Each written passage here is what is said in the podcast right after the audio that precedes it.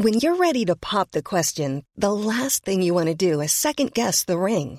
At Bluenile.com, you can design a one-of-a-kind ring with the ease and convenience of shopping online. Choose your diamond and setting. When you find the one, you'll get it delivered right to your door. Go to Bluenile.com and use promo code LISTEN to get $50 off your purchase of $500 or more. That's code LISTEN at Bluenile.com for $50 off your purchase. Bluenile.com code LISTEN.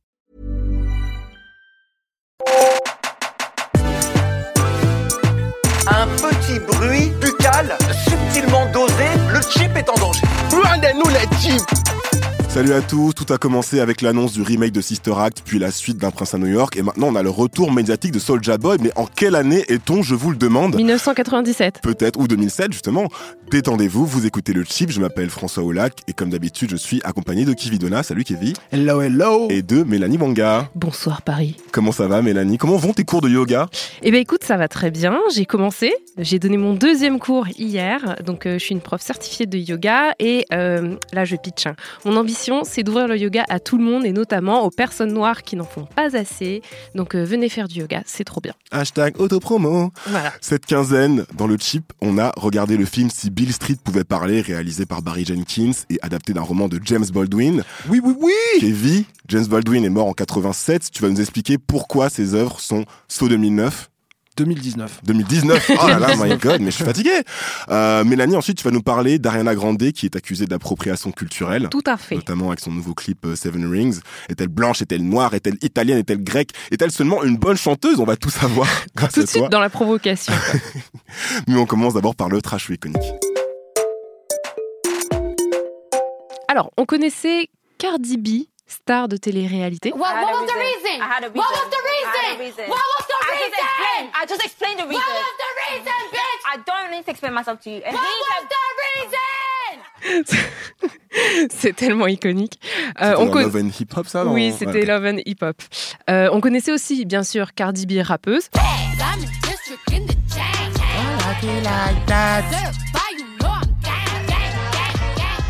Et bien sûr, on connaît Cardi B, maman de culture et femme bafouée du rappeur Offset des Migos, pardon. On connaît aussi Cardi B en némésis de Nicki Minaj. En fait, elle a quand même beaucoup de casquettes, mais elle en rajoute une. On a découvert sa transformation la plus iconique à ce jour, qui est Cardi B, analyste politique. Hey y'all, I just want to remind y'all because it's been a little bit over three weeks, okay? It's been a little bit over three weeks. Trump is now ordering, as in summoning, federal government workers to go back to work without getting paid. Now, I don't want to hear y'all motherfuckers talking about, oh, but Obama shut down the government for 17 days. Yeah, bitch. For health care. So your grandma could check her blood pressure and you bitches could go check your pussy in the gynecologist with no motherfucking problem. Now, I know a lot of y'all don't care because y'all don't work for the government or y'all probably don't even have a job, but this shit is really fucking serious, bro. C'est un gros, gros rant contre Trump et euh, l'administration Trump euh, que Cardi B a uploadé il y a quelques jours, il y a quelques semaines maintenant, sur euh, Instagram. C'est une vidéo euh, dans laquelle elle s'insurge contre la fermeture du, gouv- du gouvernement américain causée euh, par le bras de fer entre le président Donald Trump donc, et les élus démocrates qui ont refusé de voter son budget pour la construction du fameux mur euh, entre les États-Unis voilà, et les Pardon. Mexique. Alors, Cardi, elle avait déjà pris position lors des élections de novembre dernier en soutenant la démocrate Cynthia Nixon au poste de gouverneur des États-Unis euh, à New York. Donc on connaissait ses positions, on savait qu'elle était démocrate en fait. Mais là, c'est vraiment une prise de position frontale qu'elle a fait. Euh, comme elle le rappelle dans la, dans la vidéo, euh, 800 000 personnes ont été forcées de travailler sans paix pendant 35 jours. Et du coup, le rant est devenu viral. Euh, il a été entre autres retweeté par Captain America lui-même, Chris Evans, l'acteur. Et il a même poussé les sénateurs à se demander entre eux s'ils ils allaient le Ouais. retweeter. J'ai vu. ouais. Ouais, t'as vu. Hein. En fait, ils sont quand même abstenus à la fin. Euh, et bien sûr, du coup, Cardi a répondu à la polémique par un impayable Mais why am I trending? 12 000 retweets. Les t-shirts sont déjà dispo sur le site euh, si vous voulez vous acheter euh, le tweet. Alors, pourquoi c'est iconique ce rant? Déjà parce que pour moi, je suis désolée François, mais c'est l'anti-cagné. C'est, Hum, c'est- aucun problème. j'aime pour moi- pour moi, euh, dans ce rang, c'est pas d'elle qu'elle parle. En fait, c'est des travailleurs euh, non payés avec qui elle est en empathie. Et du coup, on sait, elle est multimillionnaire, Cardi B, donc euh, elle pourrait s'en foutre, mais elle se positionne comme une passionnariat du peuple. Et elle rappelle que si Obama lui aussi a fermé le gouvernement en 2013, c'était pour une bonne raison, parce que c'était pour le vote Médicare. sur la sécurité sociale, pour que ta grand-mère aille faire des examens de pression sanguine. et du coup, sur Twitter, les conservateurs se sont arrivés, se sont déchaînés sur elle, et elle a entre autres répondu à euh, Thomas Lorraine Tommy, Tammy Lorraine. Mais en fait, Ah, oui, on, ah on dit oui, pas oui, son pardon, vrai nom. On dit pas son vrai nom. pardon. Voilà. hein. Ralph Lauren. Encore lui. Tommy Hilfiger, alors du coup, ouais. Donc, euh, euh, commentatrice d'extrême droite blonde et démoniaque, hein, qui- qu'on qu'on retrouve toujours sur ces sujets-là. Et donc, elle lui a dit qu'elle allait la dog walker. Ah, je- je- c'est tout pour moi cette expression. I'm gonna dog walk you. Qu'est-ce que ça veut dire, Kevin, cette Je expression pense que, en fait, donc dog walker, je vais te faire marcher comme si t'étais mon chien, mais je trouve que le meilleur truc, la meilleure traduction, ce serait je vais te mettre la laisse. Je trouve qu'il n'y a pas le côté euh, performatif. Le côté chien. Avec, euh, ouais, ouais, je trouve que c'est, on perd trop de sens dans cette traduction. Ah non, j'aime bien. Mais bon. Mais du coup, elle prend vraiment les twittos racistes et sexistes à bras le corps et elle leur répond point par point parce que bien sûr, il y en a qui ont dit Ouais, mais attends, t'es une stripteaseuse, tu twerk, on n'a pas besoin de ton analyse politique. Et elle, elle leur dit Bah, c'est pas parce que je twerk que- et que je suis une stripteaseuse et que je me mets nue que je mérite euh, que vous m'envoyez des, des menaces de viol, etc. Et tout. Donc c'est. Une citoyenne comme les autres, elle a le droit d'avoir son avis sur la Mais c'est ça, et elle a des arguments intelligents. Pour moi, je trouve que c'est des arguments qui sont à la limite du bon sens populaire, en fait. C'est, euh, elle développe, mais alors, c'est ces arguments-là qui sont plutôt euh, réfléchis et quand même euh, basiques, mais elle les développe avec des termes hyper évocateurs, et euh, donc du slang et des bitch à chaque phrase. Bra, bitch, I'm scared. Voilà. Et du coup, ça paye parce que Stéphane Colbert, donc l'animateur euh, de Late Night, euh, a lancé une pétition pour que Cardi prépare le rejet officiel du State of the Union Address, donc le discours euh, à l'Union que Donald Trump doit donner euh, chaque année. hein. Tous les présidents le donnent chaque année. Voilà. Euh, et euh, ça a payé, je crois qu'il y a 80 000 personnes qui ont signé la pétition pour qu'elle le fasse. hein. C'est un truc euh, complètement. Euh, du coup, on peut se demander si après l'heure de Quand il s'abaisse, nous nous élevons de Michelle Obama, je sais pas si vous vous souvenez. Mmh. C'est Ouais, en ouais, 2016 ouais. quand même. hein. Ouais. Mmh. Euh, Est-ce qu'on serait pas arrivé à l'époque plutôt des réponses politiques punchy, quoi, du, du bitch, du euh, I will dog walk you, si je suis, si je suis pas d'accord avec toi. Ouais, mais tout le monde peut pas le faire. Elle, elle est. euh, Enfin, Trump en général, euh, qu'on essaye de l'emmener dans dans la boue, il, il est assez fort pour ça. Mais Si là, c'était- euh, si c'était Alexandria Ocasio-Cortez qui avait répondu à un truc comme ça à Tommy Laren, bizarrement, je pense que ce serait moins bien passé. Ouais. Tristement, on attend de Cardi B et on n'est pas, on n'est pas choqué de Cardi B lorsqu'elle dit quelque chose comme ça. C'est très que- cathartique. mais, elle le fait envie de bien. le Elle le fait bien. Elle le fait comme personne. Oui, quoi. oui, C'est- bien elle a vraiment tout- tous les commentateurs étaient là. Mais c'est exactement ça qu'on Oui. qu'on essaie de dire depuis deux semaines. Et euh, Elle a sa persona de Ouais, rappeuse ouais. qui lui permet de dire Effectivement, je vois mal un sénateur dans un, dans un débat sortir ça. ça. Quoi. Mais bon, moi je suis quand même pour, et puis euh, je terminerai en disant Bitch Alright. Alors, est-ce que je vous ai parlé de ma théorie selon laquelle le film Black Clansman de Spike Lee est la plus grosse arnaque de 2018 ou pas?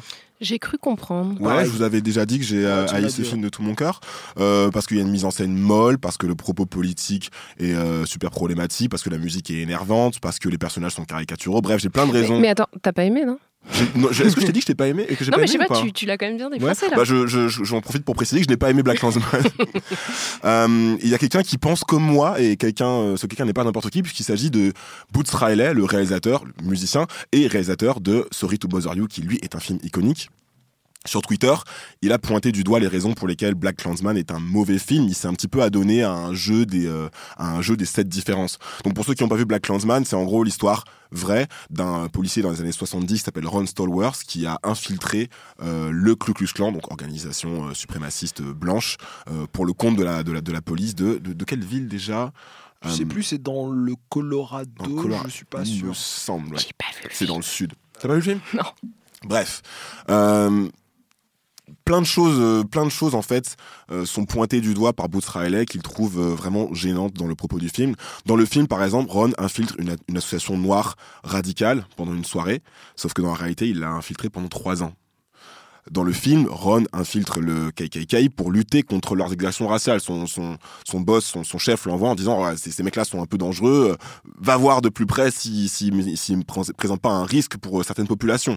Dans la réalité, les opérations de police qui servaient, euh, qui servaient justement. euh, qui, qui consistait à, à infiltrer ces organisations radicales, avaient plutôt pour but de garder les organisations noires sous contrôle et Ah. d'attiser la violence du Ku Klux Klan contre les organisations noires. Donc en fait, ils utilisaient la violence du Ku Klux Klan pour justement mieux éliminer les, organisations radicales telles que le Black Panther. Ouais. Euh, dans le film, le personnage d'Adam Driver, donc qui est un policier blanc qui infiltre le KKK aux côtés euh, de Ron Stallworth, est juif. En fait, dans, dans, dans le, dans la réalité, il n'était pas juif. C'est Mhm. un, c'est un, une sorte de procédé de mise en scène euh, qui augmente le, ce que, ce que. Boutrel a dit. Voilà, Boutrel a dit que c'est juste pour augmenter l'attention, augmenter l'enjeu dramatique, mais qu'en fait, le mec n'était pas juif et n'avait pas non plus un physique euh, qui pouvait euh, renvoyer au stéréotype juif. Alors que dans le film, voilà, à un moment, on lui dit, mais t'as un grand nez, etc. C'est bizarre. Ça, c'est totalement de la fiction. Encore autre chose, la police, dans le film, empêche un attentat à la bombe. Ce n'est pas arrivé non plus. Ce n'est pas arrivé non plus. Ce n'est pas dans le mémoire de Ron Stallworth. Donc c'est c'est une pure fiction. Ou alors, si moi insiste, ce sont des faits, ce sont des faits invérifiables. Bref, ce que Boots Riley dit finalement sur Twitter, c'est que le film multiplie les arrangements avec la vérité afin de présenter les policiers sous un jour positif. Et les noirs, paradoxalement, les noirs radicaux qu'on voit dans le film, euh, la- les associations de, de noirs radicaux et politisés, Est-ce comme qu'ils vont pas un peu trop loin, quoi? Voilà, comme plus violent qu'il ne l'était en réalité. Euh, c'est assez parlant lorsqu'il dit qu'il a rencontré lui-même en personne dans les années 80, je crois, euh, Kwame Touré, qui est un activiste noir qui a vraiment existé, euh, qui est dépeint dans le film, et qui dit à un moment qu'en gros les noirs doivent prendre les armes, alors que le, mec dit, Bousraleh dit, non, si, si j'avais demandé à Kwame Touré dans ces années-là euh, ce qu'il faut faire pour atteindre la libération des noirs, il m'aurait jamais dit prends les armes, il m'aurait dit tais-toi et étudie, lis des livres. Donc bref. Dans la vraie histoire de, de Black Klansman, finalement, la, la morale de, de, de Boots Riley, c'est que dans la vraie histoire de Black Klansman, Ron Stallworth n'est pas le, gen- le gentil héros de l'histoire qui va lutter contre le racisme, mais le méchant. C'est-à-dire, c'est le noir traître qui va infiltrer les organisations noires. Exactement. Il va infiltrer les organisations noires pour mieux mi- les miner de l'intérieur. C'est extrêmement grave, c'est extrêmement dangereux et c'est une activité qui a été euh, largement euh, documentée euh, dans, dans ces années-là, notamment par, le, par le FBI. Donc voilà, je suis. J'avoue, je suis assez étonné malgré tout. Je pensais que Black Klansman était juste le Big Flo et Oli du cinéma afro-américain, c'est-à-dire un film Aucun respect ennuyeux. pour euh, tonton Spike. c'est-à-dire un film ennuyeux, ringard et extrêmement lisse politiquement. En fait, je découvre que c'est aussi un film carrément dangereux, euh, dangereux politiquement en 2019, à, l- à- à l'heure où, à l'heure où Black Lives Matter et, euh, et- et les activistes luttent contre les violences policières. C'est un film qui arrive et qui dit non mais attendez, les policiers ils sont gentils et tout, machin. Franchement, ils sont là pour lutter contre le racisme et pour le bien collectif. Je pense pas que ce soit la réalité euh, de la police de cette époque, sans être américain ni, ni spécialiste.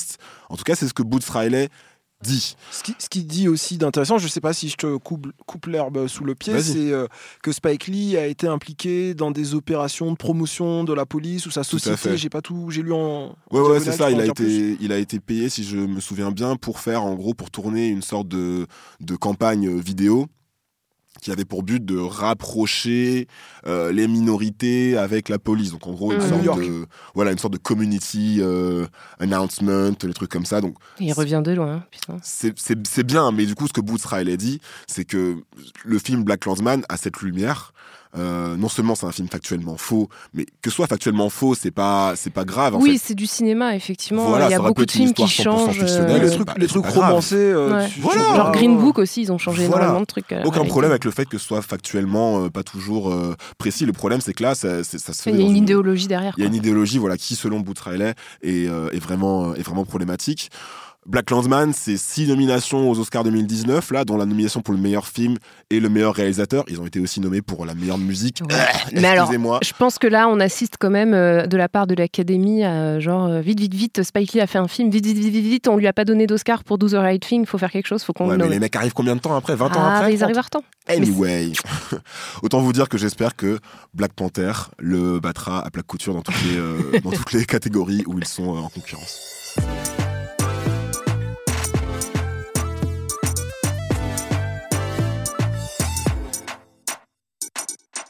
Kevin, t'es allé au cinéma il y a pas longtemps et t'es ressorti euh, plutôt très excité. Peux-tu nous en dire plus? Ouais, on peut dire ça comme ça. C'était pas une allusion sexuelle. Il y a un film qui va, qui va bientôt sortir sur, sur vos écrans. Ça s'appelle Si Bill Street pouvait parler. You ready for this? I've never been more ready for anything in my whole life. You know I love you. No matter what happens. That's it. You and me all the time. Honey, there's something I gotta tell you.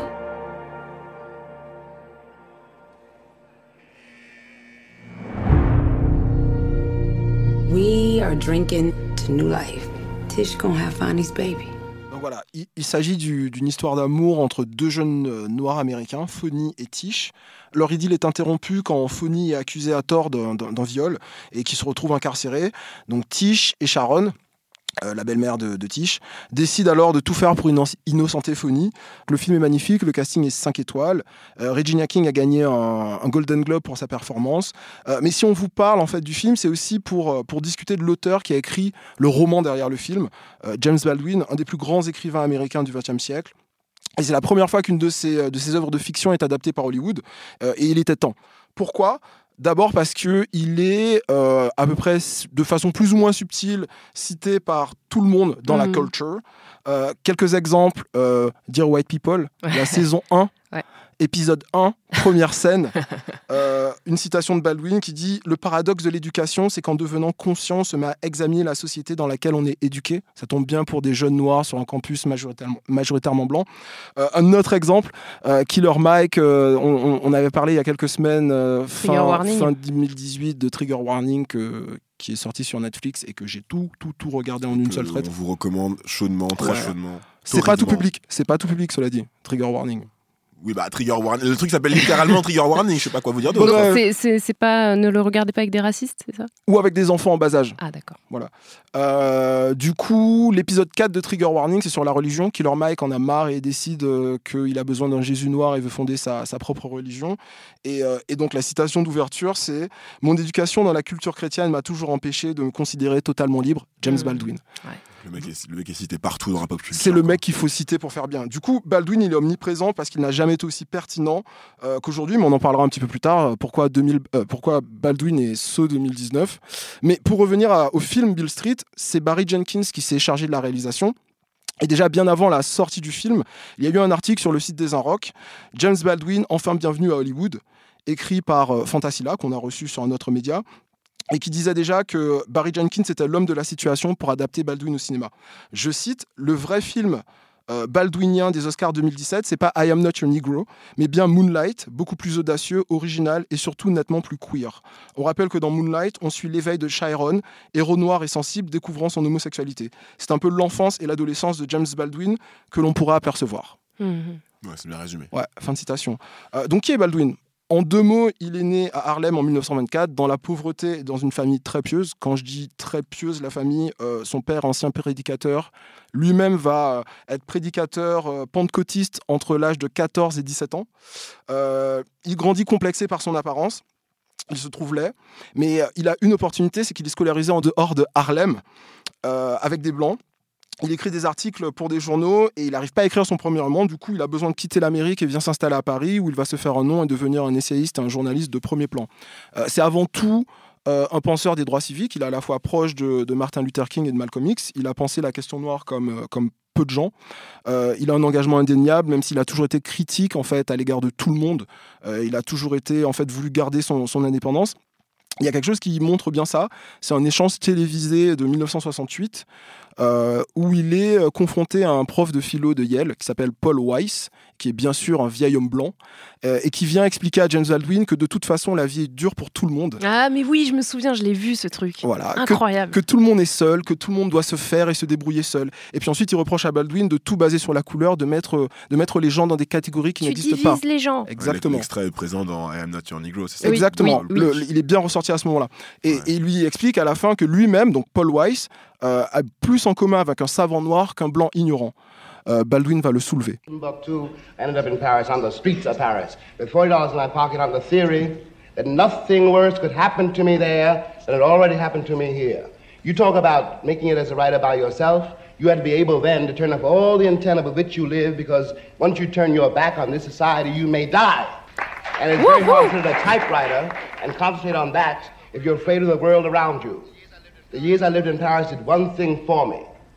They released me from that particular social terror, which was not the paranoia of my own mind, but a real social danger visible in the face of every cop, every boss, everybody.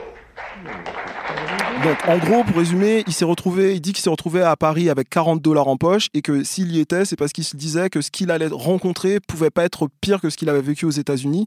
Et donc, il répond que, euh, en gros, euh, c'est pas facile de taper à la machine à écrire quand on a l'impression qu'on va se faire tirer dans le dos. Dès qu'on tourne le dos, ouais. Euh, dès qu'on tourne le dos, et que si ces années à Paris lui ont apporté une seule chose, c'est bien la preuve qu'il n'était pas paranoïaque et que et qu'il avait affaire avec un vrai danger social à chaque fois qu'il voit le visage d'un flic, d'un patron ou de n'importe qui. Mhm. Euh, ce danger social dont il parle, euh, c'est euh, c'est bien expliqué dans un essai qui s'appelle La prochaine fois le feu et euh, dont on parle beaucoup, tu le disais François, dans, dans le documentaire de Raoul Peck euh, euh, 2000, euh, de 2017, I Am 2017. Not Your Negro, qui a fait un peu de, de James Baldwin le, le champion de la social justice, la personne justement qu'il faut citer.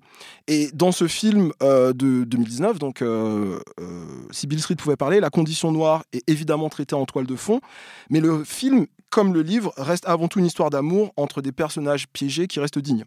Fonny se retrouve en prison parce qu'un flic raciste l'a à l'œil. Euh, la question que Baldwin pose, c'est comment naviguer dans une société qui vous voit déjà comme coupable, qui vous a déjà assigné un rôle. Et donc la semaine dernière, j'ai eu la chance de rencontrer euh, Stephen James et Kiki Lane. Kevin VIP. C'est ça. Est VIP. Ah, waouh. Euh, donc j'ai eu la chance de rencontrer les deux acteurs qui jouent donc respectivement Fonny et Tish et je leur ai posé quelques questions. J'ai demandé à, à Stephen James euh, ce qu'il trouvait de contemporain dans, dans Bill Street, qui est un film qui se passe dans les années 70, et il m'a répondu ça. issues of false imprisonment, mass incarceration, you know, police brutality that are front page news today. Um, you know, we didn't have to look to the 1970s for examples of, of these characters. Um, you know, I think that these experiences, the experience of Tish and Fonny and what their family is experiencing in the 1970s is uh, an experience that is you know resonates with so many people today in 2018 so uh, you know for me it just struck me as an opportunity to shed light on a story that certainly doesn't have enough of it um, to speak life into these characters who are very representative of, of real people in real situations Je l'ai- Excellent. Je l'ai trouvé incroyable dans le film. Ouais. Je l'ai trouvé super. euh, Ben, euh, Stéphane, alors je, je- je reviens sur ce que, ce que tu dis. D'abord, je, résume ce qu'il a dit. En gros, pas besoin de retourner aux années 70 pour trouver des exemples d'injustice quand ces injustices sont à la une des journaux aujourd'hui. Euh, et pour lui, le film, c'était l'occasion de donner la parole à des personnages qui représentent des expériences réelles. Et pour revenir à ses performances, euh, donc il a joué euh, Jesse Owens dans, euh, dans Race, le film donc sur ce, ce jeune sportif nord-américain qui représente les États-Unis dans les Jeux Olympiques en 1930 en Allemagne nazie. avec Hitler qui assiste. avec Hitler qui refuse de lui serrer la main alors qu'il la médaille d'or. Il a joué aussi dans Selma, il joue un, un jeune militant euh, de l'époque, euh, John Lewis. Et puis là, il a joué aussi dans Homecoming, la Ah série oui, avec euh, vrai, Julia lui. Roberts, ouais, ouais, ouais, qui passe sur Amazon et qui est l'adaptation d'un podcast. Et c'est Ouais. une histoire euh, de fou. Enfin, c'est Ouais, vraiment un très très mec bien. ne fait que des rôles ultra légers et comiques, c'est ça Je lui ai demandé s'il était un acteur politique, il m'a dit pas du tout. Absolument pas. Je suis juste I'm un just acteur qui prend des. Je, prends- je suis juste un acteur qui prend des bons rôles. Euh, et en fait, oui, c'est le, le- le casting est, est- est- est parfait pour du Baldwin. Moi, j'ai une Oui. petite euh, anecdote sur euh, donc l'actrice, celle qui joue Tish. J'ai oublié son nom. Kiki Lane. Kiki, Lane. Voilà.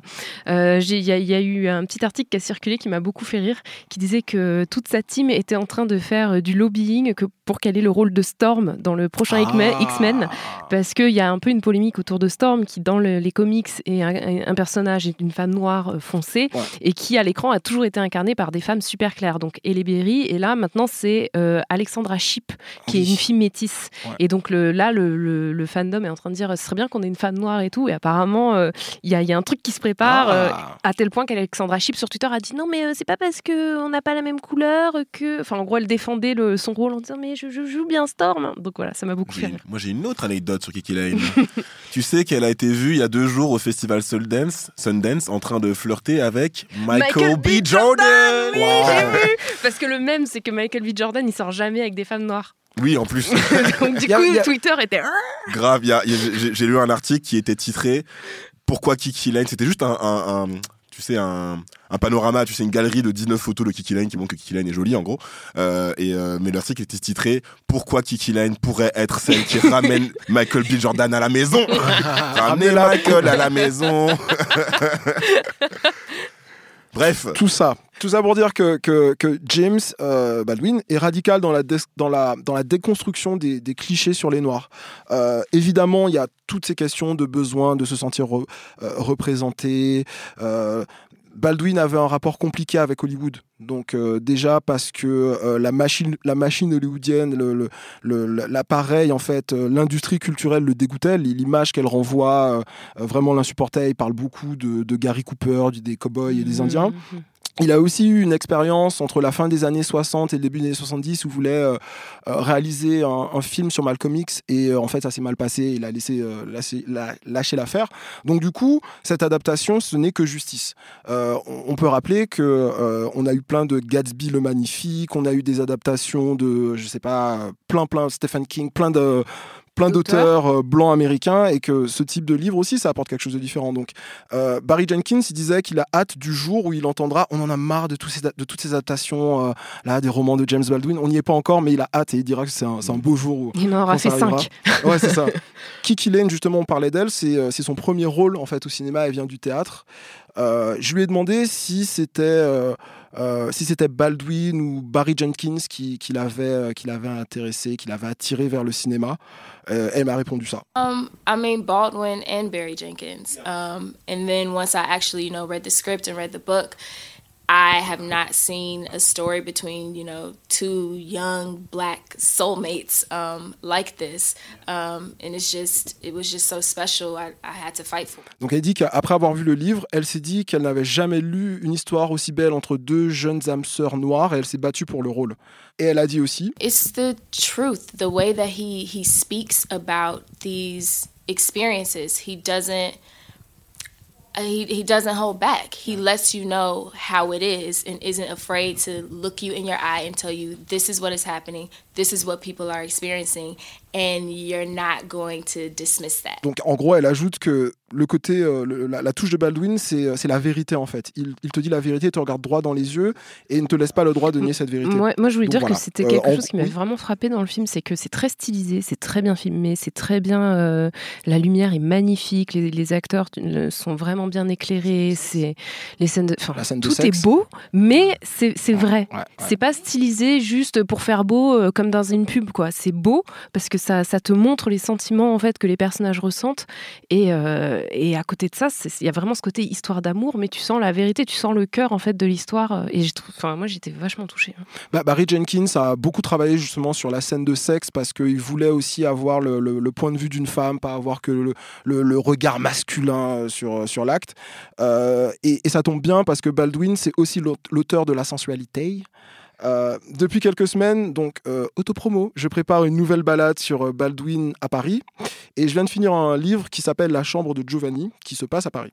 Et Barry Jenkins, récemment, dans un, dans un podcast qui s'appelle Keep It, il disait que même si il aime euh, Bill Street, son premier choix d'adaptation de Baldwin, euh, c'était euh, La chambre de Giovanni. De quoi ça parle? En fait, Giovanni, La chambre de Giovanni, c'est un, livre qui a été mal reçu, parce que ça parle, ça traite en partie, pas, seulement, mais en partie d'homosexualité. Et ça n'a pas toujours été accepté dans la communauté. Par exemple, euh, tout à l'heure, on parlait des Black Panthers. Un des fondateurs des, Black Panthers, Eldridge Cleaver, à propos de Baldwin et de son homosexualité, il disait que c'était une maladie, tout simplement. Euh, il a décrit euh, Baldwin comme un, noir qui s'auto-déteste, self-hating black man, euh, en raison de son intérêt pour des modèles littéraires blancs. Quoi, t'as lu du Hemingway? Et tu aimes Henry, Henry James? Tu es un traître, tu vois, un peu, cette radicalité-là. Pourquoi tant de haine? En fait, le livre, l'histoire se passe dans, dans le Paris de l'après-guerre et euh, David, un jeune Américain, euh, tombe amoureux de, de Giovanni alors que sa fiancée est en vacances en Espagne. Euh, le livre est publié en 56 et on va lui reprocher deux choses. Du côté de ses éditeurs, on va lui dire que en gros, il est un écrivain noir et que euh, Il faut qu'il écrive sur les noirs. faut qu'il écrive sur les noirs. Et euh, du côté de la communauté noire, c'est pas tant le côté homosexuel, c'est une chose, un détail qui est important. Tous les personnages sont blancs dans la chambre de Giovanni. Et donc Baldwin qui écrit son deuxième roman alors qu'avant, jusqu'avant, il avait écrit des choses avec des personnages noirs qui parlent d'histoire, d'histoire noire. On lui a dit bon bah en fait tu nous parles plus à nous. Et c'est bien plus tard que ce livre est devenu un, un classique de la littérature LGBT. En, faisant des recherches sur euh, la chambre de Giovanni, j'ai vu qu'il y avait Yara Shahidi, vous savez, l'actrice de Blackish et de Brownish, qui, euh, qui est une immense fan de, Baldwin. Elle a dit dans, disait dans une interview à Teen Vogue, si je me souviens bien, que, que ce qu'elle aimait dans, dans ce livre, qui, qui est un, de ses livres de chevet, c'est que c'est un livre qui parle euh, à la fois de d'embrasser ses, ses échecs, ses échecs en tant que personne humaine, euh, mais aussi de d'accepter euh, chaque facette de, de, de son être et, euh, et que pour elle c'est un, c'est un livre auquel elle revient très régulièrement euh, dès qu'elle a dès qu'elle a un coup dur dès qu'elle est un peu dans le creux de la vague et qui lui donne la, la force de continuer sur euh, sur Twitter la photo la profile pic de Oui. Yara Shadi c'est littéralement une photo de. De James Baldwin ouais. Ouais, Et je trouve, je trouve aussi que c'est ça qui le rend peut-être euh, aussi moderne euh, aujourd'hui, Baldwin. C'est que. euh, Il est parle- récupéré par la notre génération en fait. il est récupéré par notre génération, il est cité par notre génération, et puis en fait, c'était un peu euh, l'intersectionnalité avant même que le terme soit soit à la mode, parce que comme comme c'est un auteur qui qui se qui se place à la qui a- à l'intersection de la classe, c'est c'est une sorte de transfuge de classe, euh, ce Ouais, bien sûr, bien sûr. À, à l'intersection l'intersection de la classe, euh, de la race, et puis du, du genre et, et de la sexualité. Il a il a commencé à brasser tous ces thèmes là. euh, en même temps et de manière très explicite, très frontale, avant, avant beaucoup de monde. Et aujourd'hui, euh, la pop culture, c'est quoi? Quand vous regardez Netflix, quand vous regardez tous les débats dont on parle dans le chip, c'est euh, la question d'identité. C'est euh, ben comment faire pour faire une série euh, féministe, intersectionnelle, euh, Comment représenter les gens comment Mm. représenter les gens, etc. Euh, quand je regarde une série comme euh, Sex Education, Ouais, tu sais, j'ai commencé, j'ai regardé euh, les Ouais. premiers épisodes. ouais. c'est coolos, c'est coolos. Franchement, c'est j'ai tout, j'ai hein. tout, j'ai tout Pas encore commencé, moi. Ouais, c'est c'est c'est c'est coolos. Ben c'est c'est une série qui parle de, de masculinité non toxique, de consentement, de choses comme ça. Voilà, je vais je vais pas faire un lien direct entre Baldwin et Sex Education parce que ce serait un peu euh, tiré par les cheveux. Oh, t'inquiète, j'ai quelques exemples vers là. Plus tard, plus tard, vous verrez. Mais c'est clair que les thématiques qui, qui traitaient à l'époque, en fait, sont des thématiques maintenant sont centrales pour nous. ouais, c'est ça. Il est très. Pour nous, c'est important, quoi, ces C'est. Baldwin, c'est la wokeness, c'est c'est très wokeness quoi. Oui, et en même temps, il y, a des- il y a des disputes aussi entre les gens qui se l'approprient. Euh, Il y a des gens qui, par exemple, ne voient pas du tout euh, Baldwin comme un écrivain noir, mais qui disent bon ben alors la question LGBT c'est la première chose. Enfin c'est la particularité. Ah, de quand même beaucoup du fait d'être noir. Et, Évi- évidemment, mais ce que je veux dire, c'est que comme il a écrit sur beaucoup de choses ouais, et de façon euh, super efficace et qu'il sort en fait dans, dans les premiers, c'est-à-dire que quand on parle de, de, de classiques euh, de- des années 50 de, de littérature LGBT, Baldwin il sort pas comme écrivain noir, il sort comme écrivain LGBT. Donc oui, tu parlais d'intersectionnalité François, même si dans les années 50, Baldwin il galère quand même à, à parler des deux en même temps. Il le Ouais, dit. ouais, euh, ouais. Bah, la, la chambre de Giovanni, c'était aussi pour ça. Ouais. Peut-être qu'il avait pas envie de se manger dans un même livre à la fois la question noire et la question. C'est exactement euh, ça. Il- ouais. Il, a dit qu'il Sexuel. pouvait pas faire le Negro Problem en même temps. Mais Ouais, est-ce que ça veut dire que euh, La Chambre de Giovanni n'est pas un classique de la littérature noire? Euh, Selon Samuel Legitimus, président du collectif Baldwin, qui fait un travail énorme de promotion euh, depuis les années 90 sur, sur Baldwin, euh, il répond que oui, oui en fait, c'est pas parce que euh, Baldwin, c'est pas parce que les personnages sont blancs que que, que le, c'est pas une œuvre noire parce que le- l'auteur est noir. Et donc Barry Jenkins qui adapterait euh, Baldwin, moi je réponds carrément oui. Euh, lui, lorsqu'on lui demande est-ce que euh, adapter euh, la chambre de Giovanni, vous garderiez euh, les, ac- les, les personnages, donc les acteurs blancs, il répond évidemment qu'il respecte, il respecterait euh, la Il volonté ferait de pas de l'auteur. blackwashing. Il ferait pas de blackwashing, même si un casting noir, ça pourrait être cool. C'est aussi. tentant, c'est tentant. C'est tentant, mais, euh, mais voilà, j'espère qu'il pourra peut-être faire le premier film noir avec un casting entièrement blanc. C'est- peut-être ça le futur, je, je sais pas. J'ai pas, j'ai pas encore euh, complètement euh, euh, pris de décision sur ça. Bref, il y a plein de choses à l'infini euh, à voir euh, entre Baldwin et, et la pop euh, actuelle. Par exemple, euh, on vous mettra un lien d'un un article de blog sur comment Frank Ocean se réclame de la chambre de Giovanni avec euh, citation à l'appui. C'est assez bluffant. Un truc qui me plaît bien chez Baldwin, moi, c'est la question, euh, la question de l'humanité et de l'empathie.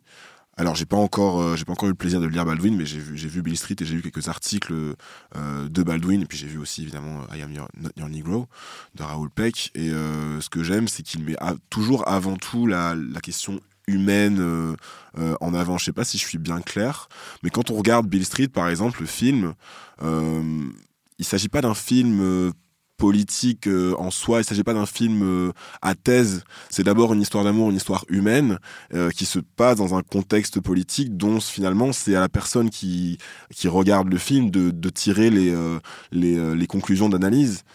Et, et je trouve ça super important parce que la question des la question des identités, le, but de, de tous ces débats sur la race, le genre, etc., c'est de de, de s'en détacher en fait. C'est qu'à à- à terme cette question ne soit plus une question. Et, euh, et je trouve que Baldwin, il met toujours en avant, avant tout, euh, des humains en fait et des sensibilités, avant de mettre des noirs, euh, des femmes, euh, des, des, des queers euh, en, en avant. Et là-dedans, en, en ça, il m'a beaucoup rappelé euh, une, une commentatrice culturelle que j'ai déjà citée dans le chip une fois, qui s'appelle Aisha Akambi qui est, euh, qui est britannique et, euh, et qui cite aussi Baldwin comme une de ses premières, euh, premières références. Bon, évidemment, c'est une femme queer, donc forcément, elle se reconnaît dans la, dans la question queer abordée par Baldwin, mais elle aussi, elle met toujours en avant ce- cette, cette question de, de, de l'empathie euh, qui est plus importante finalement que les, que les, que les étiquettes et les, et les bords Que politiques. même les lois, que les théories. Et que même les lois. ouais, ouais. Et puis, pour conclure, bah, en fait, j'ai euh, j'ai une citation, enfin, j'ai euh, plutôt. euh, ah, je reprends. Pour conclure, lisez du Baldwin, mais c'est pas moi qui vous le dis, c'est euh, c'est Stephen James. Why should you read James Baldwin? Because he's like the biggest literary giant, period, ever. Um, you know, he's somebody who is so poetic. He's somebody who describes love in a way that you know few um, few writers have ever been able to describe it. You know, all while seemingly just having important messages throughout. Um, you know, every one of his novels. So, read James Baldwin because you know the the language of James Baldwin, the power of, of his storytelling is is it's it's shifting. It, it it shifts the world, and it certainly, um, you know, was was the biggest reason that we made this film was was because of his words. Il dit que c'est cool. Il dit que c'est. Donc voilà, donc euh, c'est tout pour moi. Euh, allez voir Bill Street. Ouais. Ouais, c'est ouais. vraiment super, C'est- super. C'est une dinguerie. Et c'est vraiment un scandale que Bohemian Rhapsody ait piqué la place de Bill Street aux Oscars. Je m'en remettrai jamais. On va pas faire des, des bifs chaque année entre les films. Si. On, a- on, Beef on Street. veux parler. Non, Bill Streetzer. Bill Streetzer.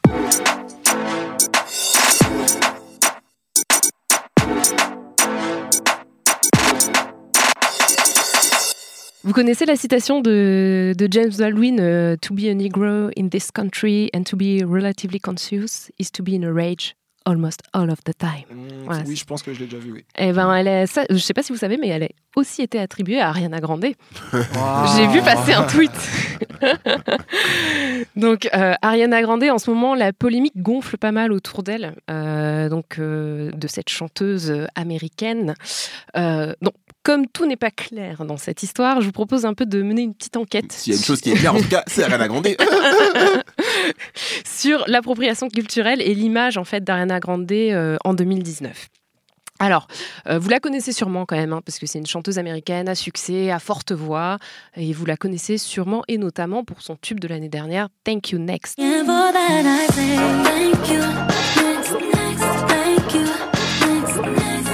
Donc, euh, Thank You Next, euh, qui a été euh, son premier numéro 1 au Billboard, euh, donc vraiment un gros gros succès pour elle. Gros gros succès aussi dans, le, dans la playlist de Kevin, j'ai envie de dire. Je, je- blast. euh, touché. Non, non, mais voilà. Euh, alors oui, la polémique qui couvre euh, autour d'Ariana Grande depuis plusieurs années, en fait, s'est enflammée lors de la sortie de son nouveau single, la chanson un peu simili trap, Seven Rings. Stop watching. My neck is fuzzy. Make big deposits. My gloss is popping. You like? Donc là, vraiment, avec ce son, on peut euh, se demander est-ce que l'image d'Ariana Grande relève de l'appropriation culturelle? Là, on peut vraiment se poser la question. Jusqu'ici, on avait des petits indices par-ci, par-là, des. Quoi, les indices, genre. euh, Je vais en parler. Ouais. Dans une moindre mesure que l'appropriation culturelle, c'est la question, c'est est-ce qu'elle a euh, ripé des chanteurs? Est-ce qu'elle a volé en fait la, la musique de, de rappeurs noirs? Seven Rings, c'est le, nu- le deuxième numéro un d'Ariana Grande aux US après Thank You Next, donc aussi un gros gros succès, ce qui forcément ne fait pas que des heureux. La première plainte euh, a émané de la chanteuse Princesse Nokia. euh, qui a tweeté euh, Ça vous semble pas familier Parce que moi, ça me semble très familier cette chanson. Est-ce que ce serait pas la petite chanson que j'ai fait sur les femmes de couleur et leurs cheveux Sounds about white. Donc, la, voilà. la chanteuse considère que les paroles I see it, I want it, I got it sont trop proches des paroles de sa propre chanson qui s'appelle Mine. It's mine. I bought it. It's mine. I bought it. It's mine. I bought it. It's mine. I bought it. It's mine. I bought it. It's Voilà. Ouais, Donc- c'est le flow aussi, Donc tu vois. c'est une question de flow, une question de parole. Euh, alors Princesse Nokia, pour le coup, elle a dû effacer son tweet sous les insultes. Entre autres, on l'a appelée Duchesse Motorola. Parce que c'est ce qui m'a un peu fait rire. non mais Twitter, c'est le Far West. Attention. Et euh, du coup, on lui a dit aussi qu'elle-même, elle avait des accusations de plagiat euh, parce qu'elle aurait elle-même effectué a des, des emprunts dans sa n'a- carrière. Ça a rien à voir. Le producteur de Mine accuse Princess Nokia de pas l'avoir payé, de lui avoir volé la prod de Mine, tu vois. Donc, ok, c'est peut-être vrai, mais c'est pas l'approprié. La gueule n'a pas plagié Ouais. Mine, Donc voilà. quoi. Mais du coup, Alors elle est arrivée Ariana, et elle s'est fait attaquer sur le côté. elle est repartie aussi vite, quoi. Euh, Il y a également eu le rappeur 2 Chainz qui a lui accusé Ariana Grande d'avoir copié l'esthétique de sa trap house euh, rose pour le clip de Seven Rings. Ça, c'est évident. Voilà. Évident. Lui, il, avait créé ce- cette maison-là pour une association, pour une œuvre de charité. Euh, ensuite, c'est Soulja Boy qui a reproché également à Ariana Grande de lui avoir piqué son flow. Donc voilà, ça fait déjà trois, euh, on va dire, artistes quand même proéminents qui euh, s'attaquent à Ariana Grande. Donc la question, c'est est-ce que les rappeurs déjà ne s'empruntent pas entre eux des choses, euh, des flows, des trucs comme ça Je sais pas ce que vous en pensez, vous Ouais, ouais, bien sûr, bien sûr. C'est Ouais. évident. Ouais, les, les, les, les flows euh, sont les flows sont viraux maintenant. hein. C'est comme ça qu'un. quand qu'un- 6 9 il est arrivé, après tout le monde faisait comme lui. Ouais, euh, ouais, ouais, c'est comme ça qu'un personnage comme Drake a commencé aussi à, à, à prospérer. Donc, ouais, la question des flows. C'est pour ça que avant qu'on commence l'émission, quand on parlait du sujet, je te disais, mais par contre, Soulja Boy, get the fuck out of here, quoi. Il a rien inventé du tout. Euh, Pretty Boy Swag, c'est le, le morceau que, que Soulja Boy dit euh, qui, a, qui a été plagié par Ariana Grande. Euh, oui, d'accord, il y a, une ressemblance dans la, cadence, mais en fait, Pretty Boy Swag, c'est la, la même cadence que tous les morceaux de la trappe depuis le début des années 2010 en mode nana, nana, nana, nana, Mm. nana, nana. Tu vois, donc franchement, euh, Soulja Boy, il fait juste ça pour le clout. Dismissed, quoi. Ouais, par contre, Two Chains et la, et la, et la Trap House Rose, putain, ça c'est vachement vrai. Et puis Princesse Nokia, c'est chaud quoi. Ouais, ouais, c'est chaud. La meuf, elle parle de cheveux, tu sais. Ce qui est surtout, c'est la réaction, en fait. C'est les, les personnes, euh, les artistes noirs qui disent euh, En fait, euh, est-ce qu'on nous aurait pas piqué le truc? Et la réaction, c'est Mais non, euh, mais dégage, t'es un hater. Donc, c'est c'est assez. euh, on peut se poser la question de pourquoi et euh, du coup, on va revenir justement sur les scandales d'Ariana Grande, parce que depuis qu'elle a commencé à être vraiment connue, donc moi je situe ça à peu près en 2014, c'est quand même euh, une artiste qui a eu une grosse part de scandale. Donc on se souvient notamment du Donut Gate. Je sais pas si vous vous rappelez de ça. Euh, elle avait été prise en flagrant délit euh, en vidéo dans une boutique euh, le soir, une boutique de donuts. Elle était avec son entourage et en fait il commandait des donuts et pendant que les gens étaient en cuisine, il léchait les autres donuts et, euh, et- et ils étaient tous défoncés très probablement. Et elle a dit I hate America and I hate sugar. Enfin et ça avait fait un, un- drôle, moi, un j'aime bien. scandale à Ouais, cette époque-là. Ouais. Euh, bon après il y a quand même des risques on va dire sanitaires autour de ça. Oui, bien sûr. Mais, euh, mais voilà, elle s'était fait vraiment euh, défoncer par l'opinion Vous avez vu publique. la hein. vidéo virale du mec qui lèche une sonnette pendant 3 heures Pourquoi tu me parles de sur ça l'Oopsider Allez-y. Autopromo. C'est toi, c'est toi qui as fait le sujet ou non pas, même pas. Mais euh, du coup, oui, à l'époque, on s'en rappelle pas, mais à l'époque, ça avait vraiment failli lui coûter sa carrière. Je me rappelle d'un sondage qui disait que les deux personnes euh, les plus détestées des États-Unis, c'était Ariana Grande et Bill Cosby. Des les mecs qui mettent la meuf sur le même plan que Bill Cosby. C'était Eh, chaud. eh, mais Twitter, calmez-vous, hein. calmez-vous. Mais ça n'a pas grand-chose à voir avec l'appropriation culturelle, ça. Non, mais c'est pour dire que déjà, c'était c'était quelqu'un qui avait des scandales. J'ai passé plus de temps sur ça parce que vous posiez la question, mais j'enchaîne. Euh, du coup, maintenant, les choses ont bien changé pour elle. Aujourd'hui, Ariana Grande, elle bénéficie vraiment de la bonne volonté du grand public. Elle a une très forte euh, fanbase, notamment euh, noire et latino. Et euh, en 2017, on va rappeler euh, vite fait les éléments. En 2017, elle donne un concert à Manchester lors de son Dangerous Woman Tour. Et il y a un homme qui arrive qui déclenche une ceinture d'explosifs et qui fait 23 morts et 116 blessés au moment de son concert. Euh, du coup, Ariana donne quelques mois plus tard le Manchester One Love concert qui reverse 23 millions de bénéfices à différentes associations en fait pour l'aide aux victimes. Et derrière, elle, est soignée pour syndrome post-traumatique et dépression. Donc à l'issue de, de ça. Donc ça déjà très très gros, euh, on va dire. euh, c'est un peu c'est un peu cynique, mais en termes de PR, ça l'a beaucoup aidé quoi. Et euh, voilà. En 2018, son ex petit ami rappeur Mac Miller décède d'une overdose. Voilà. Et elle lui rend hommage plusieurs fois sur les réseaux sociaux. Et à ce moment-là, il y a un- une espèce de petit backlash qui se monte contre elle en disant euh, Mais oui, mais c'est ta faute, tu l'as pas sauvée, tu l'as pas aidée. Et là, elle publie une espèce de lettre ouverte où elle dit que. Elle répond à ses détracteurs qui essayent de lui mettre le dos sur, la, le, de- sur le dos pardon, la responsabilité de la mort de Mac. Et dit que c'est pas parce qu'on est la femme de quelqu'un euh, qu'il faut qu'on le sauve. Enfin, voilà. Et là, pareil, le, grand public et euh, le monde de la musique, en fait, se rangent vraiment derrière elle et la soutiennent complètement, ce qui, pour moi, a raison. Donc voilà, en fait, ces deux événements-là ont vraiment solidifié euh, le fait qu'Ariana Grande, elle est soutenue hein, par, euh, vraiment la communauté euh, musicale et par ses fans. Pas pour le contexte. Maintenant, on peut s'aventurer un peu plus dans l'aspect racial de tout ça. Donc, numéro uno, Ariana Grande n'est pas latina, contrairement à ce que la plupart des gens croient, en fait. Elle a des origines italiennes par ses parents, mais elle est blanche. Et alors, Elle n'a pas des origines grecques aussi? Grec, euh, pas dans mes recherches. Peut-être qu'elle a, trou- qu'elle a euh, des membres de sa famille qui ont des dans origines. une- dans une théorie, Mais en tout cas, vraiment, le, le pur, euh, le pur produit, c'est l'Italie. Donc, mais elle est blanche et elle le dit elle-même, elle se revendique comme une femme blanche. Mais à côté de ça, elle entretient l'ambiguïté et de manière assez, enfin, elle le fait sciemment, ce qui du coup rajoute au backlash qui est en train de, de gonfler contre elle. Elle le fait comment Ouais, c'est du Alors- nigger fishing. J'allais te demander comment on en parlé avec il y Claire. a du nigger fishing, effectivement. Euh, elle se, elle s'est beaucoup, beaucoup foncé la peau depuis le début de sa carrière.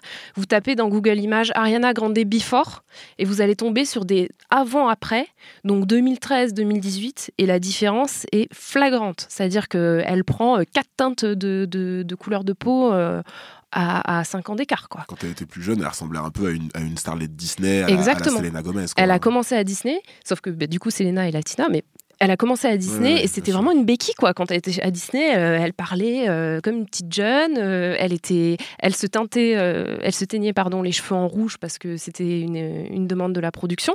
Mais, mais c'était vraiment une, une femme blanche quoi, très claire de peau même. Elle a un côté un peu sassy. Un peu ambigu. Ouais. Et du coup, alors.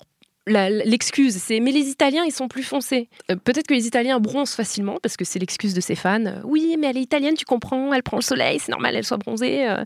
Mais on, peut, on peut se rappeler qu'Ariana Grande, elle était presque aussi foncée de peau que Nicki Minaj lors de la promo de leur chanson Side to Side. Quoi. Elles sont côte à côte et il y a genre une teinte de différence.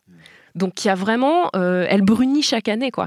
Donc il y a vraiment quelque chose qui relève de la brown face. La brown face, c'est vraiment bah, à l'aide de maquillage. Alors elle, c'est vraiment sur tout le corps. Elle, euh, elle se, elle se met en fait du du, du make- Bronzant, quoi, du- l'auto-bronzant, ouais. Comme Ross dans Friends quand il, euh, quand il, euh, il sait pas compter un de Mississippi de Mississippi. et- Voilà, c'est c'est exactement ça. Euh, bon, après, il y a aussi les, les opérations cosmétiques, mais ça, c'est standard dans le show business. hein. Dès que tu commences ta carrière, tu te fais refaire le nez, tu te fais relever les sourcils, donc le, rehaussement de sourcils pour ouvrir le regard, et dans son cas aussi les lèvres. Beaucoup. Elle a, et les dents. Elle avait, quand dans- au début de sa carrière, elle avait un sourire euh, ben, un, peu, un peu tordu. Et là, maintenant, elle a vraiment un sourire parfait et des Ça, lèvres tout le monde. beaucoup Ouais, c'est- plus. c'est toutes les stars, pas Ouais, spécialement, beaucoup plus. bah oui, ouais, mais le cas le plus extrême, c'est Kylie Jenner. Mais c'est vraiment ce côté. J'avais des lèvres fines et maintenant j'ai Ouais, une non, bouche. Ce que, ce que je veux dire, c'est qu'elle a pas. Enfin, le fait de se faire refaire le nez, par exemple, tu vois, c'est pas Oui, ça mais, qui fait la- mais la ça la ajoute, noire, ça ajoute à son côté un peu ethniquement ambigu. Ah bah c'est Tu sûr vois? qu'elle a plus de race après. Voilà. Donc là, c'est vraiment l'aspect physique qui voilà, pose déjà les choses. Ensuite, il y a eu cette fois où elle, euh, elle a fait une blague euh, lors d'une remise de prix en disant merci d'être venu à ma quinceanera.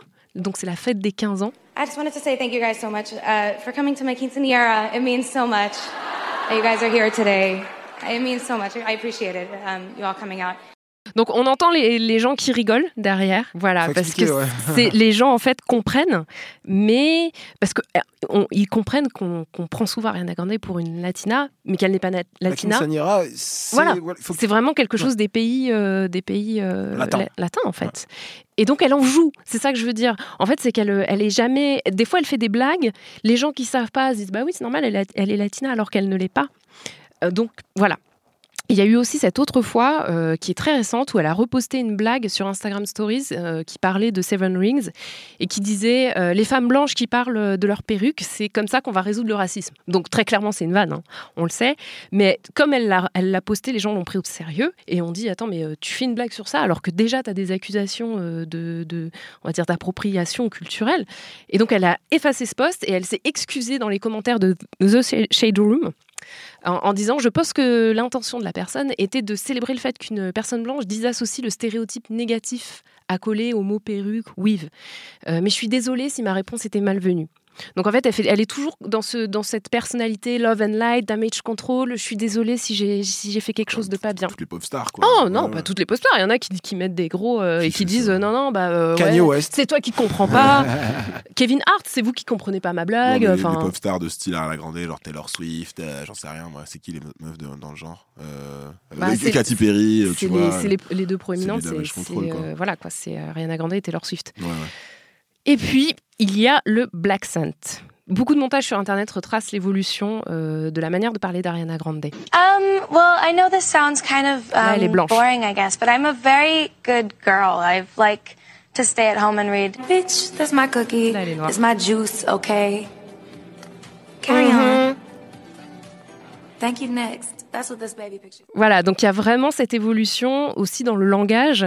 euh, au début de sa carrière et au milieu de sa carrière où elle est un peu euh, très très euh, oh bonjour je m'appelle Becky je suis innocente et maintenant c'est yo bitch uh, thank you next Je, je, je, je suis complètement d'accord. Elle est, enfin, c'est la, la- la démonstration est, est vraie, mais j'ai vraiment l'impression que tu prends la même chose et que tu fais ça avec Miley Cyrus, avec Britney Spears. je vais en parler Commencer à être blanche. Jusqu'à... commences blanche et et, tu puis après tu tu, vas voir voilà noir. tu passes tu, tu vas vers le noir et, et ensuite tu t'élargis euh, ton, truc ouais. C'est- en fait c'est la suite de ce que de ce que je veux expliquer, c'est que je voulais juste dire que Patti LaBelle a notamment appelé Ariana a little white black girl. Ouais, vu. Ouais. Elle était par terre, littéralement par terre, elle a grandi. Voilà. Elle était dead. Mais effectivement, en fait, euh, sur l'aspect musical, euh, plus précisément, la métamorphose qui va de Becky à Bequinta, je sais pas, j'ai cherché un nom. La- de, la blan- de la blancheur à la black attitude, euh, c'est un, un marronnier en fait dans la, dans la, dans la carrière des, filles qui font de la, pop euh, aux États-Unis. Euh, parce qu'en en fait, ça a du sens. On le répète souvent dans le chip que le fait que la black culture, c'est devenu la pop culture maintenant. Du coup, en 2019, si tu veux avoir un succès mainstream, tu reprends les codes de la culture noire au final et de manière tout à fait évidente. Le, euh, le- le vas-y. seul, le seul défaut euh, d'Ariana Grande, finalement, euh, avec son clip Seven Rings, c'est de s'être fait prendre la main dans le sac. Quand Mm. il pense, tu vois, comme, comme, comme tu dis, pour, pour une pop star blanche, aujourd'hui, le standard, en fait, le nouveau standard du cool, c'est la black culture.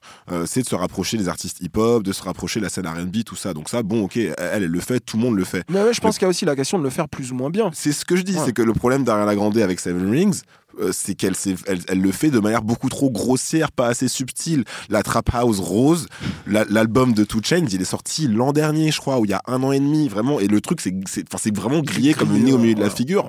Dans le clip. Enfin, dans le clip, en plus, dans le clip, elle, elle est que avec, tu sais, des, des femmes noires qui, qui, qui Qui dansent, et qui twerk et tout, tu sais, en mode, euh, en mode les femmes noires accessoirisées, tu vois, le truc qu'on commençait un peu en 2010 à dire, euh, c'est pas un peu chaud de faire ça, tu vois? Aujourd'hui, maintenant, tout le monde est au courant que c'est que c'est chaud de faire ça. Elle, elle le fait euh, Nature, tranquille. ouais. Elle a les espèces de, tu sais, les espèces de, de bottes euh, montantes, je crois. Les cuissardes.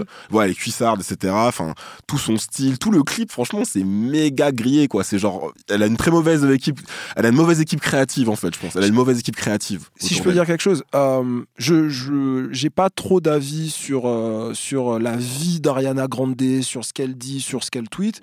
Je reçois euh, la musique qu'elle fait un petit peu euh, le, bout de la comète parce que je suis pas le public et, euh, je trouve que justement sa transition du, point de vue juste de la musique purement de la musique, la, transition euh, vers la blackness a été mieux gérée que euh, ce qu'a fait par exemple Katy Perry ou, ou Taylor Swift. Je trouve que par exemple un, un- un Taylor single- Swift, elle a fait de la musique noire? Elle a essayé de faire des, des, des featuring, des machins, des trucs avec des prods, des Avec trucs comme Kendrick, ça, là? c'est super Quand avec Kendrick. Quand ou- c'est Taylor Swift et Katy Perry qui le font, on dirait vraiment une sortie route en mode.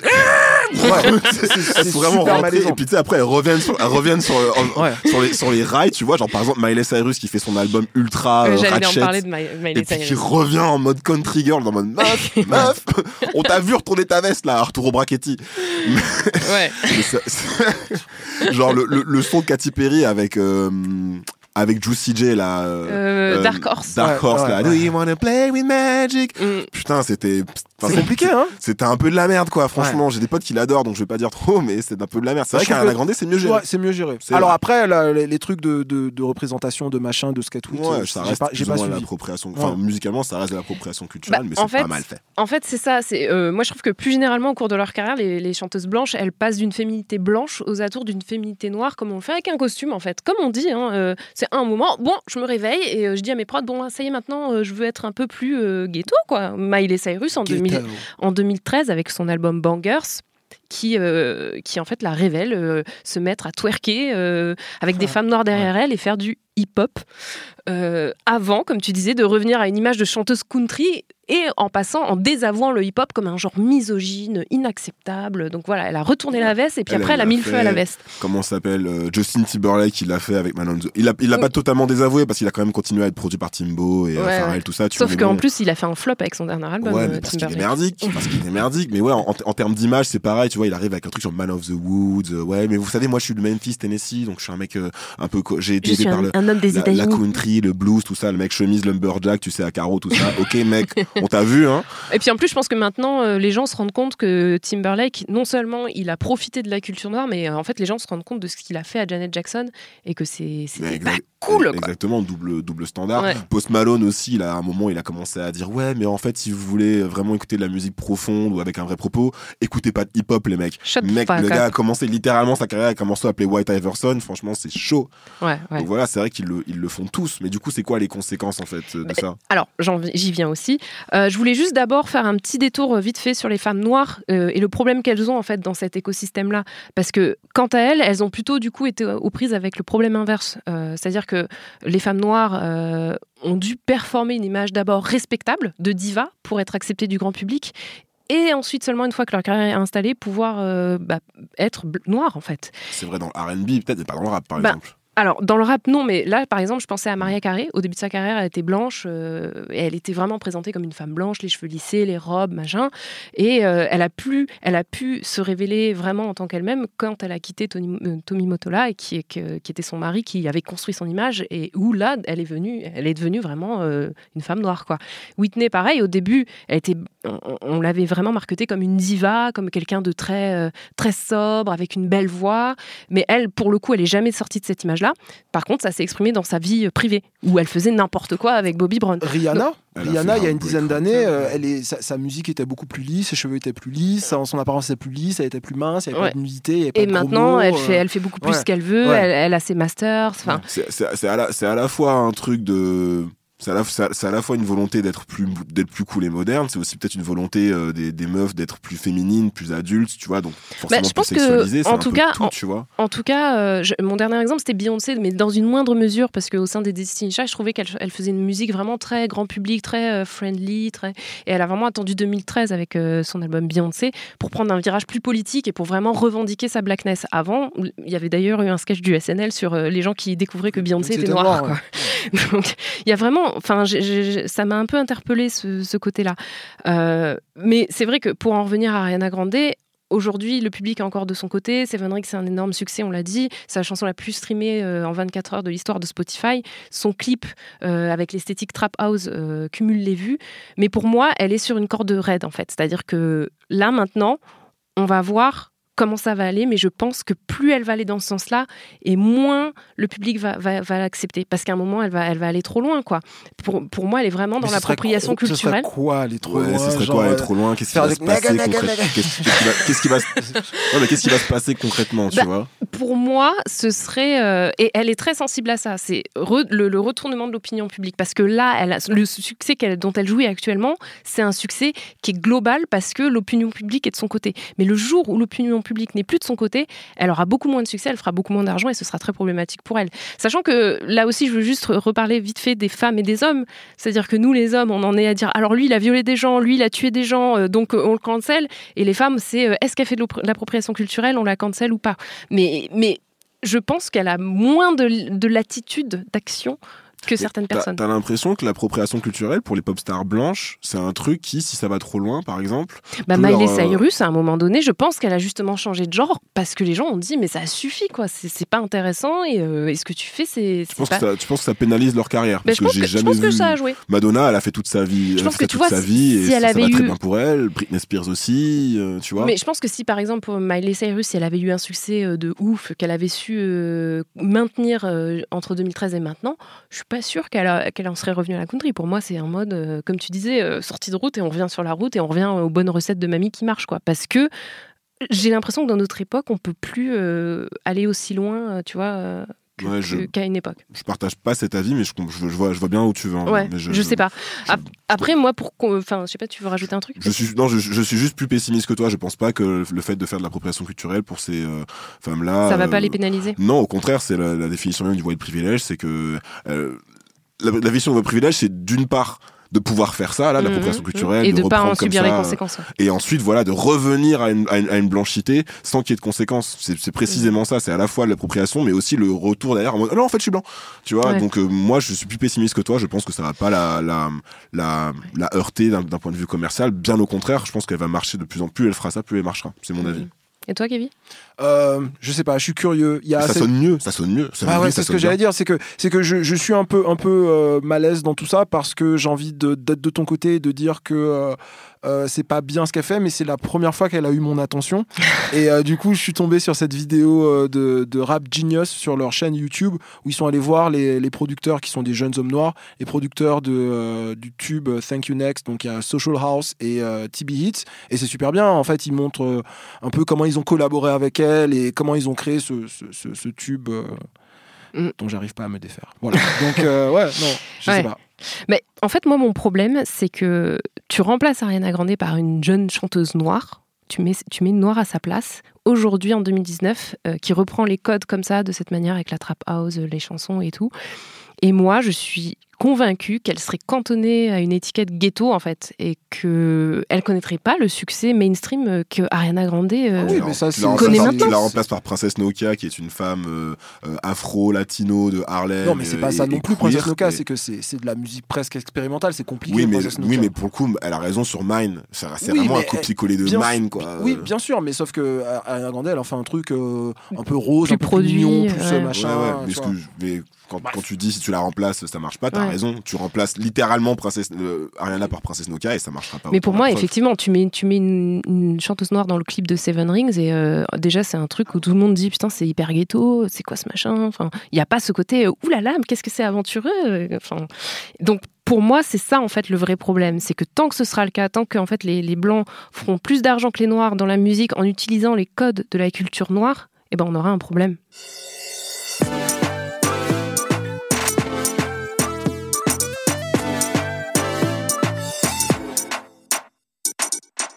Moi, ma recommandation pour cet épisode, c'est le documentaire de Canal+, Je ne suis pas un singe. Euh, Olivier Dacour, ancien international français, milieu de Ah oui, terrain. c'est sur le foot. milieu de terrain rugueux mais magique à la, à l'AS Roma dans les années 2000, enquête sur l'histoire du racisme envers les joueurs noirs dans le foot européen. T'as jamais eu envie de dire, mais moi, je suis pas un singe. Ma io non ho niente contro le scimmie, ma 100% una scimmia è più intelligente di loro. Quelle politique mène la FIFA pour lutter contre le racisme? Ça y est, c'est une bonne question.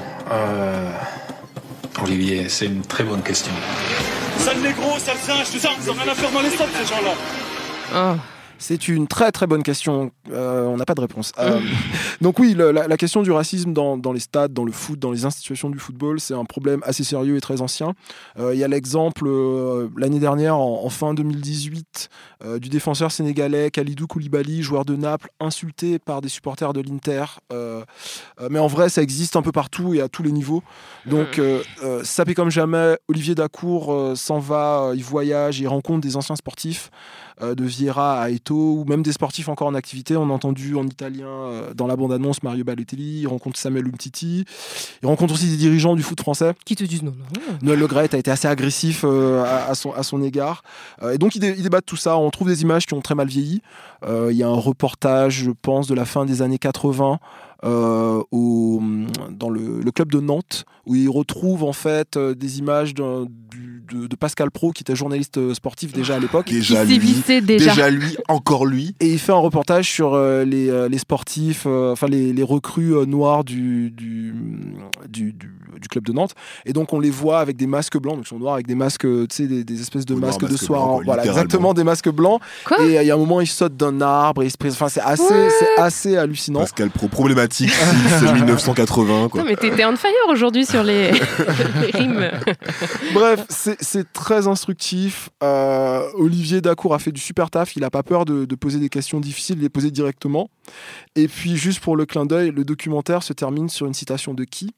James Baldwin. L'histoire n'est pas le passé, elle est le présent. On ne peut pas changer, on ne peut pas changer tout ce qu'on affronte, mais rien ne peut changer si on ne l'affronte pas. Oh. Saut 2019, Baldwin. voilà, c'est tout pour moi. Alors bon, ma recommandation, une fois n'est pas coutume, c'est un podcast.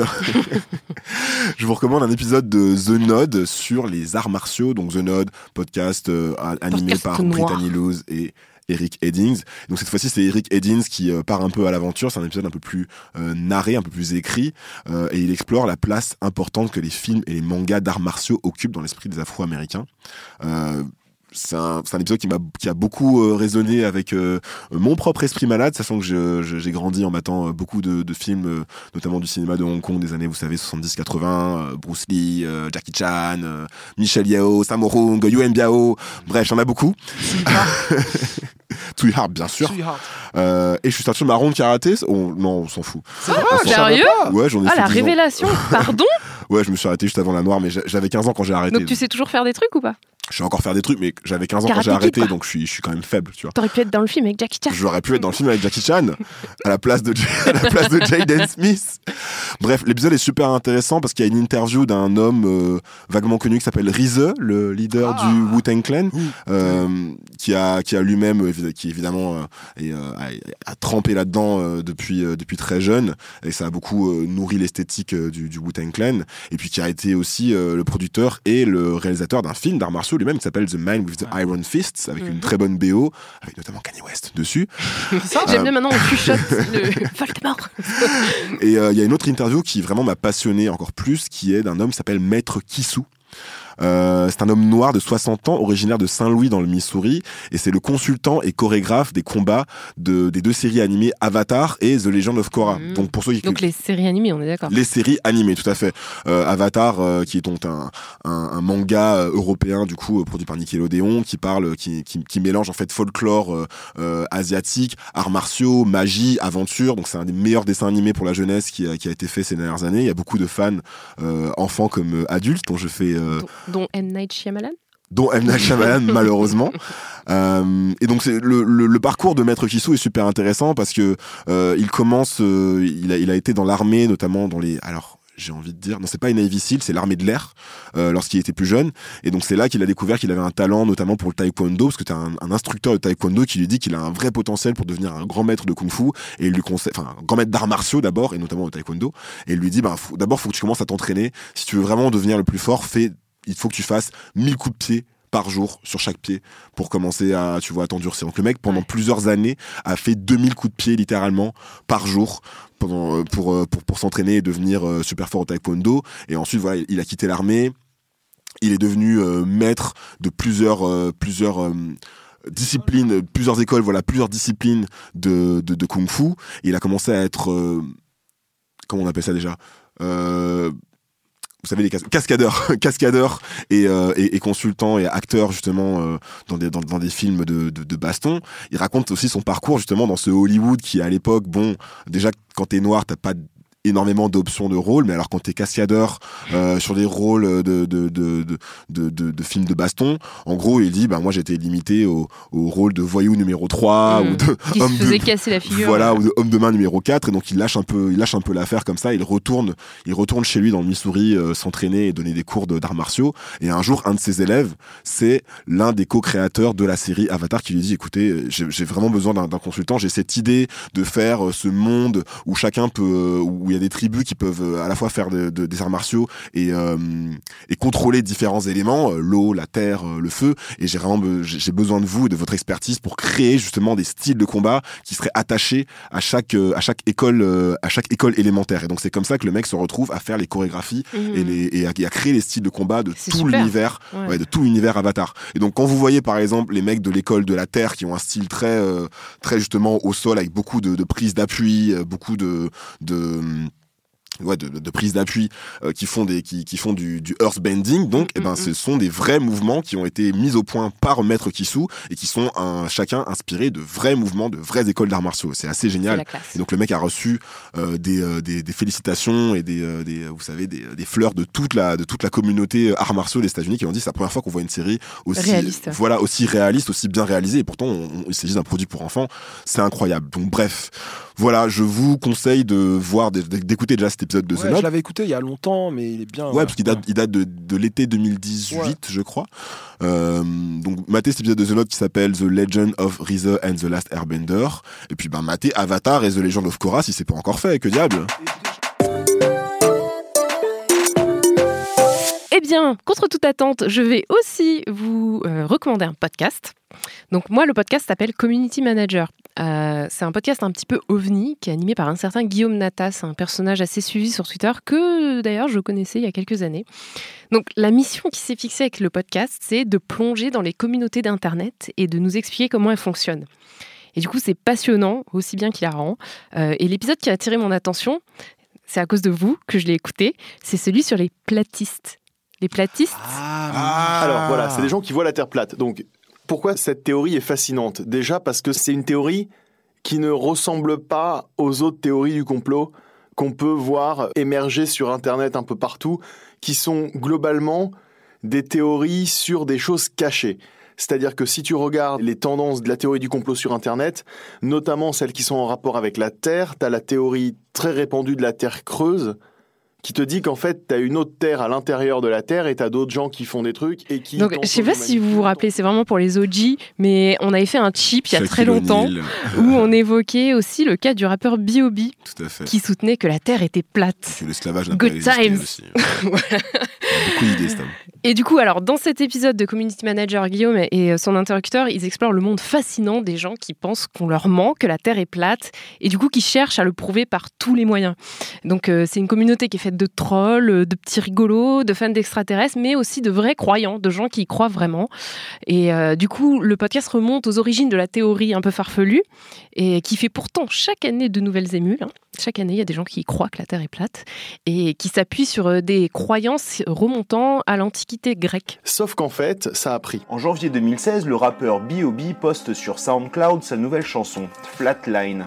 Dans cette chanson, B.O.B. s'adresse en partie à Neil deGrasse Tyson pour défendre sa croyance que la Terre est plate. Et ça, aujourd'hui, je peux te dire de manière quasiment certaine que la plupart des gens qui échangent sur ce sujet, donc aujourd'hui, là, c'est encore beaucoup le cas, mais sur des groupes Facebook, on se retrouve avec des gens qui font des thèses sur ces sujets. On se retrouve avec des gens qui fabriquent des fusées artisanales pour aller prouver que la Terre est plate. Use, use, use common sense. Why is NASA part Department of Defense? They divided up the seas into 33 degrees, feeding kids masonry. Bro, be careful what you read. Flatline, flatline. Donc Flatline, la, la- la Terre est plate. Alors, euh, dans, dans le podcast, on n'essaie pas de répondre aux arguments des platistes, hein, parce qu'on sait bien que c'est impossible, vu qu'on est, on évolue dans le domaine de l'absurde complet. Qu'un membre sur trois du chip est platiste lui-même. je, je dois, vous- je dois vous dire la vérité. Je dois vous l'avouer. Moi, je suis platiste. Non, moi je le suis. T'es platiste Ouais. Ah bon, ok, ok, ok. D'accord, c'est l'émission des You heard it révélations. first. Euh, du coup, c'est quand même un domaine que le raisonnement et l'expérience ont déserté. hein. Mais euh, avec l'émission, on observe vraiment la construction et le fonctionnement d'une communauté. Comment, comment ça marche en fait? Et le regard du coup de Guillaume est quand même attentionné, mais toujours critique. Donc c'est vraiment un podcast de qualité. Euh, la narration elle est super fluide, le montage est hyper ingénieux. Il y a des phrases qui sont mises en exergue avec le son qui sont répétées. On répète les punchlines.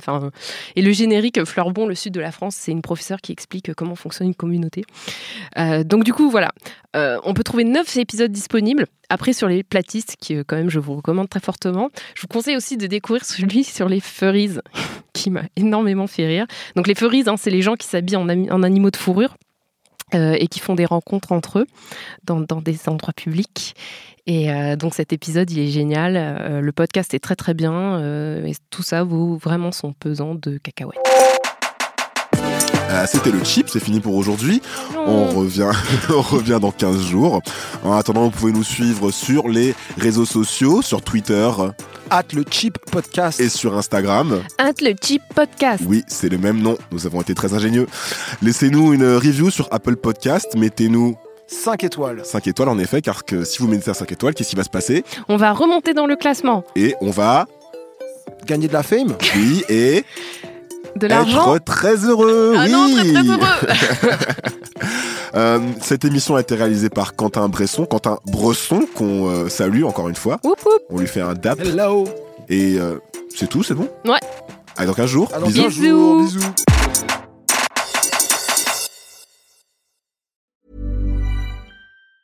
Planning for your next trip?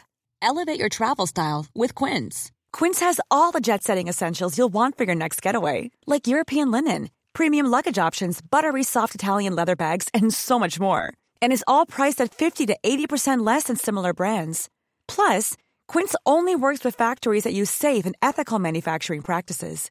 Pack your bags with high-quality essentials you'll be wearing for vacations to come with Quince. Go to quince.com slash pack for free shipping and 365-day returns.